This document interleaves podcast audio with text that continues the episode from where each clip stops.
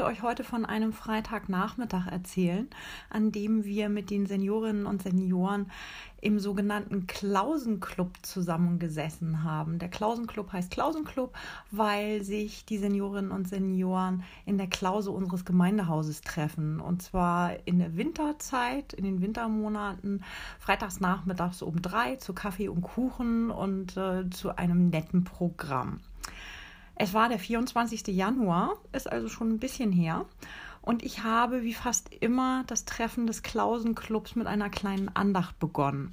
Und zu diesem Zweck habe ich mich eines Buches bedient, das zu jedem Tag im Jahr ein paar Texte und Gedanken enthält. Das heißt Evangelischer Lebensbegleiter. Und an diesem 24. Januar ging es um folgende Themen. Wie schön, wenn alle miteinander um einen Tisch sitzen. Man müsste mal wieder reinen Tisch machen. Es wird Zeit, dass wir uns mal gemeinsam an einen Tisch setzen.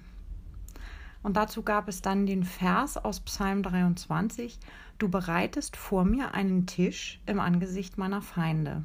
Du salbest mein Haupt mit Öl und schenkest mir voll ein. Das endete irgendwie damit, dass wir alle zusammen den 23. Psalm aufgesagt haben, denn vielen ist er noch in Erinnerung. Und dieser Psalm hatte während der Evakuierungszeit große Bedeutung für die Helgoländerinnen und Helgoländer, die ihre geliebte Insel hatten verlassen müssen zu Kriegsende. Und dieser 23. Psalm, der hielt sie zusammen, während sie alle auf dem Festland waren. Wir sagten also den 23. Psalm auf und dann haben wir gemeinsam am schön gedeckten Tisch gesessen, Kaffee getrunken und Kuchen gegessen. Wie schön, wenn alle miteinander um einen Tisch sitzen. Nach dem Kaffeetrinken holte ich meine sogenannte Talkbox raus. Das ist eine Metallbox mit ganz vielen Karten zu verschiedenen Themenbereichen. Und auf diesen Karten, da stehen Fragen oder angefangene Sätze, die vervollständigt werden sollen. Oder es gibt einen Begriff als Impuls, zu dem einem alles Mögliche einfallen kann oder man wird aufgefordert zu sagen, ob etwas zutrifft oder nicht. Und äh, ja, das soll einfach zum Reden und Erzählen animieren. Und auf diese Weise entstehen tatsächlich ganz, ganz tolle Gespräche. Es gibt inzwischen mehrere Ausgaben dieser Talkbox und ich hatte die mitgebracht, die unter dem Thema Lebensgeschichten steht. Da gab es dann Karten, die sich unter anderem mit folgenden Dingen beschäftigten. Woher kommt ein Teil deiner Verwandtschaft? Oder eine andere Karte fragte, was bedeutet dein Familienname? Und äh, bei einer der Karten sollte man einen Satz vervollständigen. Meine erste große Liebe. Punkt, Punkt, Punkt.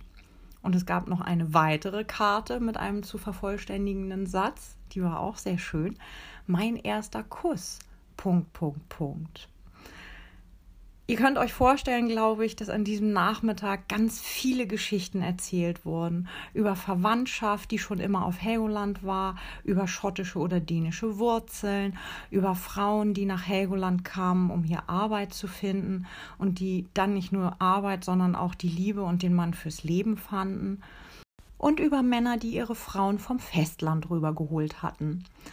Natürlich gab es dabei auch ganz viele Geschichten über die Zeit auf dem Festland während der Evakuierung und über Rückkehr und über den Wiederaufbau Helgolands. Das waren unglaublich bunte Lebensgeschichten voller Drama, Romantik, Traurigkeit war mit dabei, Humor auch und ganz viel Freude. Und einige der Anwesenden hatten diese Dinge noch selbst erlebt, andere erzählten von Eltern oder Großeltern, die ihre Erfahrungen gemacht hatten. Und es war unglaublich schön, diese Geschichten zu hören, denn ich finde, wir können so viel aus diesen Lebensgeschichten lernen. Und deshalb denke ich zumindest, sollten wir solche Geschichten öfter erzählen und hören, damit wir lernen, unsere Vergangenheit zu bewältigen. Das hilft immens dabei.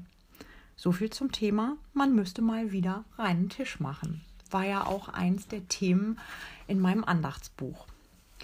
Bewältigen reicht aber nicht, finde ich denn wir haben die Verantwortung, Krieg, Terror und Gewalt gar nicht erst zuzulassen. Wir haben die Verantwortung für einen respektvollen, wertschätzenden Umgang miteinander. Wir haben die Verantwortung, anderen Menschen mit Würde und Achtung zu begegnen und Konflikte friedlich zu lösen. Das kann man. Wenn man sich ein bisschen Mühe gibt, dann geht das.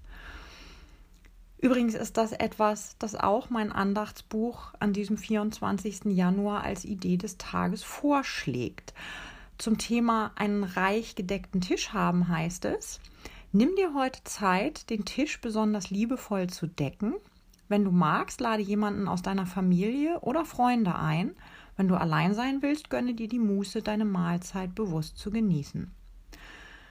Zum Thema reinen Tisch machen steht da, überlege dir, welches Problem dich belastet, suche nach Lösungen, wie es gelingen kann, einen Streit zu beenden oder unbequeme Wahrheiten anzusprechen. Und es gibt auch was zu dem Thema, sich an einen Tisch setzen. Da kann man dann Folgendes lesen. Vielleicht gibt es eine Angelegenheit, die dringend geklärt werden müsste in der Familie oder im Freundeskreis. Überlege dir einen passenden Zeitpunkt und Ort und vereinbare einen Termin mit den Beteiligten. Gute Ideen, wie ich finde. Ganz wunderbar. Das ist allerdings nicht immer leicht zu bewältigen, das weiß ich. Da gibt es ähm, innere und äußere Hürden, die zu überwinden sind. Und da ist es dann natürlich gut, dass es einen Gott gibt, der uns seine Unterstützung zusagt. Gott bereitet uns einen Tisch, sogar im Angesicht unserer Feinde. Wobei da natürlich immer die Frage ist, wer die Feinde sind. Manchmal sind wir auch unsere eigenen Feinde. Aber egal, wer unsere Feinde sind und egal, welche Schwierigkeiten da vor uns liegen, Gott lässt uns nicht allein, wenn wir es schwer haben sondern Gott will uns gerade dann die Kraft geben, die wir so dringend brauchen. In Psalm 23 wird ja auch gesagt, er salbt unser Haupt mit Öl. Und das bedeutet, dass wir in Gottes Augen hochgeachtet sind. Wir sind etwas ganz, ganz Besonderes. Gesalbt wurden damals in der Entstehungszeit des Psalms Könige und Priester, die gerade dabei waren, ihr Amt anzutreten das Salben, das ähm, drückte die Königswürde oder die Priesterwürde aus. Und Salböl war auch in der damaligen Zeit sehr kostbar und sehr teuer. So, wenn man also einen König oder einen Priester salbte, dann drückte man damit aus, dass diese Person etwas ganz, ganz Besonderes ist. Und äh, das heißt, wenn in dem Psalm steht, Gott salbt unser Haupt mit Öl, dann heißt das was ähnliches. Wir haben eine bestimmte Würde und wir sind für Gott etwas ganz Besonderes. Gott schenkt uns auch voll ein, stillt also unseren Durst nach Leben. Das hat Gott damals getan, während der Evakuierungszeit, als die Helgoländerinnen und Helgoländer auf dem Festland leben mussten. Gott hat das auch getan während des Wiederaufbaus, war ja auch eine schwere Zeit. Und Gott tut das auch heute noch für uns uns voll einschenken und unseren Durst nach Leben stillen. Und was ich auch schön finde, ist der Gedanke, dass wir immer wieder zurückkommen dürfen, wenn wir uns mal abgewendet haben, weil wir der Meinung waren, dass andere Tische vielleicht reicher gedeckt sind. Ich kann mich nämlich auch an fremde Tische setzen, an denen ich nichts zu suchen habe und wahllos alles in mich reinstopfen, was da zu finden ist. Das nennt man dann Gier. Und Gier war schon so manches Mal der Auslöser für einen Krieg. Gier nach Macht, Gier nach Wohlstand, Gier nach Anerkennung, Gier nach Ruhm, um nur ein paar zu nennen.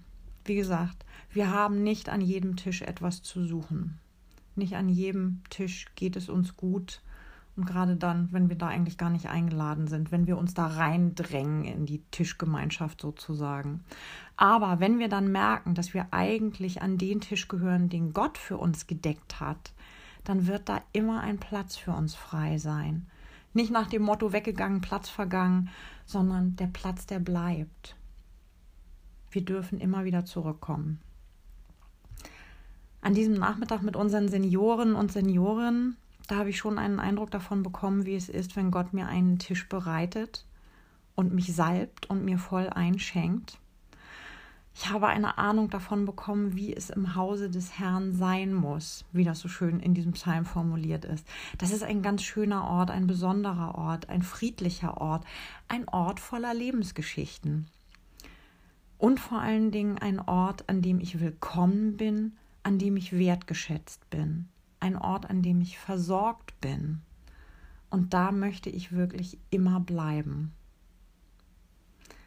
Um das Ganze rund zu machen, möchte ich jetzt mit einem Gebet schließen, das sich ebenfalls in meinem Andachtsbuch befindet an diesem Tag zu dem 23. Psalm. Lasst uns beten. Herr unser Gott, wir danken dir, dass du uns aufgenommen hast in dein Haus, in die Gemeinschaft des Glaubens. Wir danken dir, dass du uns den Tisch gedeckt hast mit deinem Wort und den Gaben deiner Liebe. Wir bitten dich, vergib uns, wo wir anderswo zu Hause waren und an anderen Tischen gegessen haben. Hilf uns bei dir zu bleiben, wie du bei uns bleibst, in guten und in schweren Zeiten in der Kraft deines Geistes. Wir vertrauen auf Jesus, deinen Sohn, der uns gesagt und gezeigt hat, wer du bist, der gute Hirte, heute und morgen und in Ewigkeit. Amen.